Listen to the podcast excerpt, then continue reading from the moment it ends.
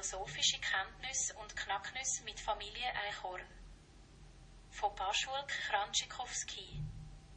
Gute Nussorte oder was Hörnchen Björn in der Baumschule über die Sprache herausfindet. Kobel Verlag 2022 Familie Eichhorn Da war zum Nest bzw. Kobelhecke Björn eigentlich Hörnchen sprunghaft, da er aber bei der Namensvergabe so flink weggesprungen war, hat er nur den ersten Teil, nämlich Hörn, gehört. Da das für ihn kein echter Name war, er aber bei den Menschen den Namen Björn gehört hat, hieß er nun so. Seine Schwester Hörnchen Nussnougat hat einst ein noch nicht ganz leeres Glas mit dem so wahnsinnig leckeren Brotaufstrich bei den Spons im Müll entdeckt. Papa Hörnchen Philofaul kam zu seinem Spitznamen, weil er so gerne philosophierte, also über die Welt nachdacht, von den anderen aber auch als faul bezeichnete wurde, da er dabei gerne in bequemen Sitzpositionen rumlag. Man konnte nicht entscheiden, was er wirklich tat, so bekam er den Twitter-Namen. Eigentlich ist aber Philo nur die Hälfte von Philosoph, dem Weisheit Liebende, so ist es hier die Faulheit Liebende. Mutter Hör auf hat den komischen Namen bekommen, weil sie nie mit dem Nüsseknabber aufhören konnte und bei der Namensvergabe Hörnchen Knacksoff gerade eine Nuss aufknackt hat, somit den Mittelteil überhört hat.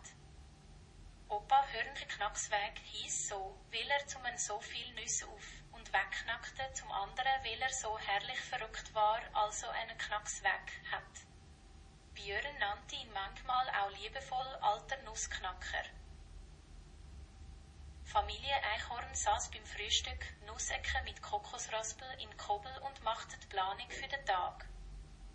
Björn, der jungspundige Sprunghafte, bekam nun endlich sein erstes kleines Ämtli, eine ganz auf ihn zugeschnittene Aufgabe, er sollte neue Nussquellen auffinden.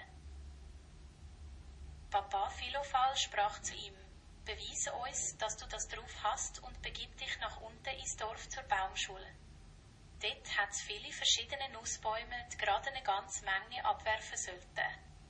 Schau doch mal nach, was es dort alles gibt und bring uns etwas mit. Du musst nur am Distelweg rächen. Philophal hat kaum seine Weisung ausgesprochen, da war Björn schon den Baum halb heruntergerascht. Man hört ihn noch rufen, nichts leichter als das. Ihr könnt euch auf mich verlassen. Natürlich hätte er sich noch langwierige Erklärungen anhören können, wie er zu der Schule finden konnte, die ihm er vorkam wie ein Mensa mit dem leckersten Essen der Welt. Immerhin wusste er doch, wie die Menschen ticken, dass sie an Dinge immer alles nochmal dran schreiben, damit man ganz sicher wissen konnte, mit was man es zu tun hat. Die Gattung der Eichhörnchen hat so etwas nicht nötig. Am Kobel stand weder Kobel geschrieben noch sonst irgendein Name. Der Bewohner zum Beispiel und auch ihre Lieblingsbäume oder Nusslager kamen ohne Schilder aus. Andererseits war es doch praktisch, dass sich die Menschen dem Ausschilderungsservice verschrieben hatten und deshalb hat auch die Familie Eichhorn Menschensprache und Alphabet gelernt. Björn hat ein wahnsinnig gutes Gedächtnis. Nicht nur, wenn es darum ging, im Winter die vergrabenen Nüsse wiederzufinden.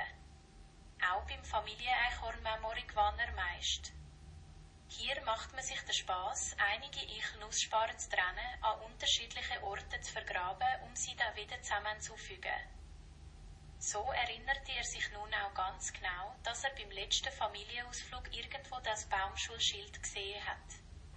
Und schwupps, hat er es nicht gewusst, schon kam er an jenem Gebäude vorbei, an dem in riesigen Lettern geschrieben stand Alfred Baumschule. Da, das war es.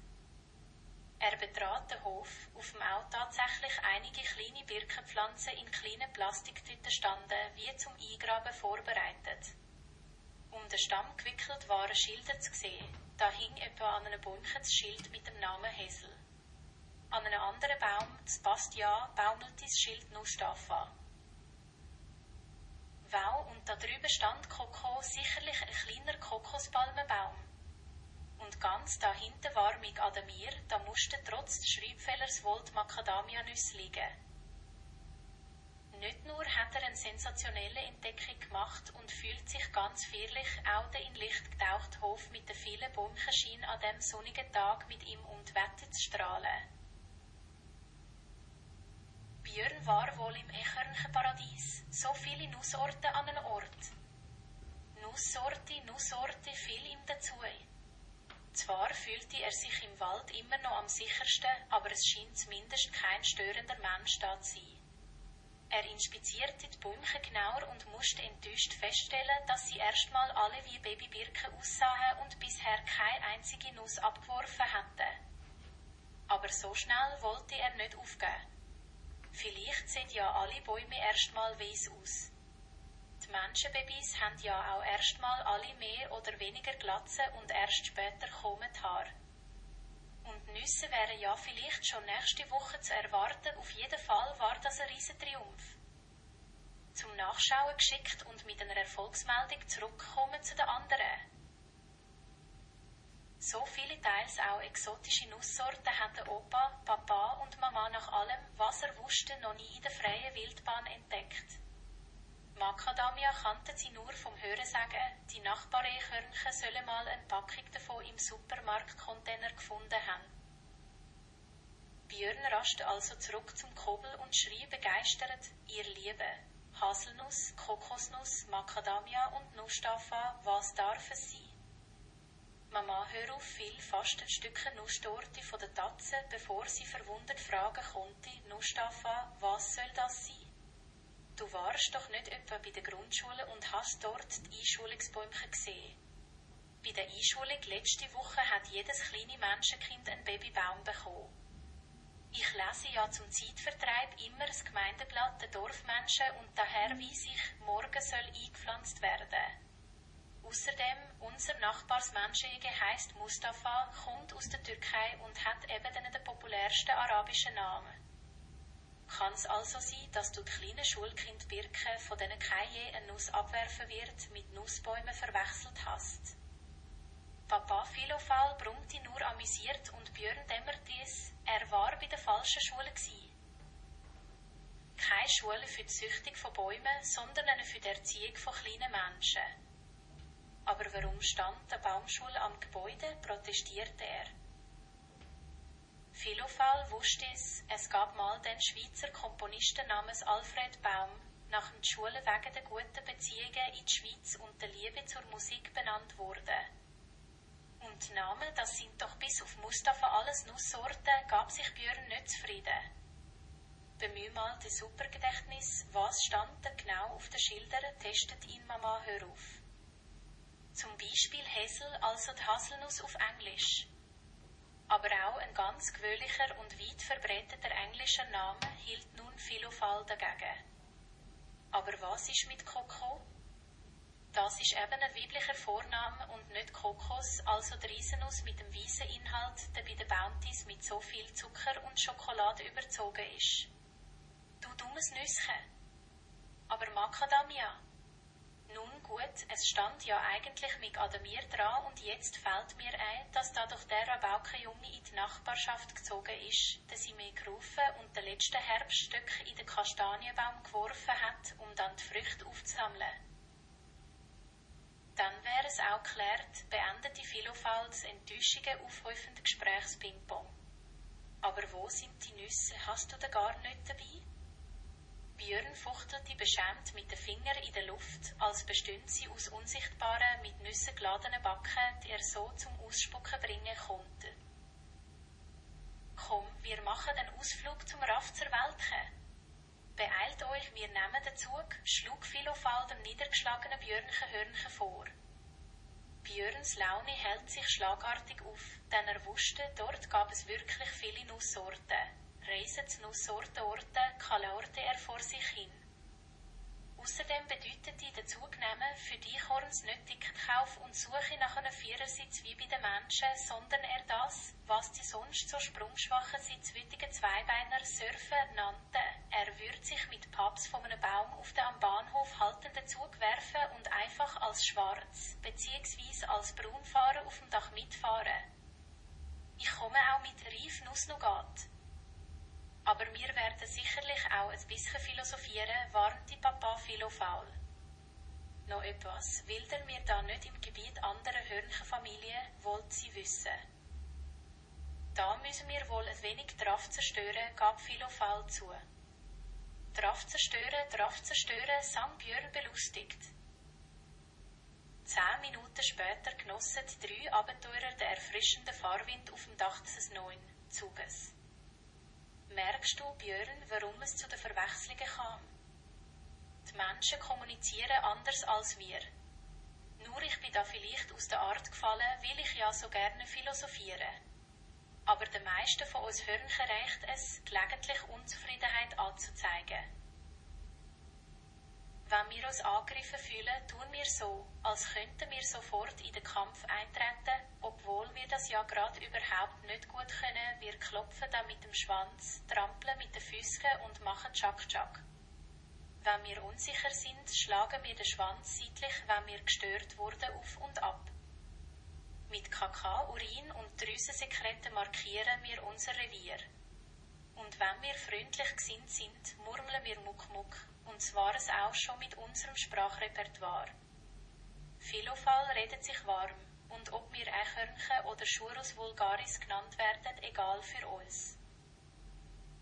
Aber deutsche Sprecher benutzen beides, um unsere Art zu benennen. Wir bräuchten also schon zwei Schilder.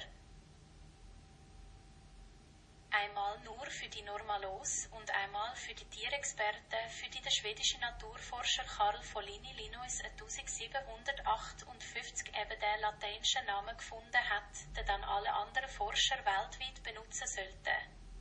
Und wenn man uns schon Schilder umhängt, könnte man natürlich auch mit vollem Recht unsere Namen Björn, Philofaul, Nussnugat und so weiter draufschreiben. Nur wer soll da noch unterscheiden können, was gemeint ist? Bei uns ist Kommunikation einfach so etwas wie Urin stinkt. Das Wort und der wilde Ritt im Gegenwind.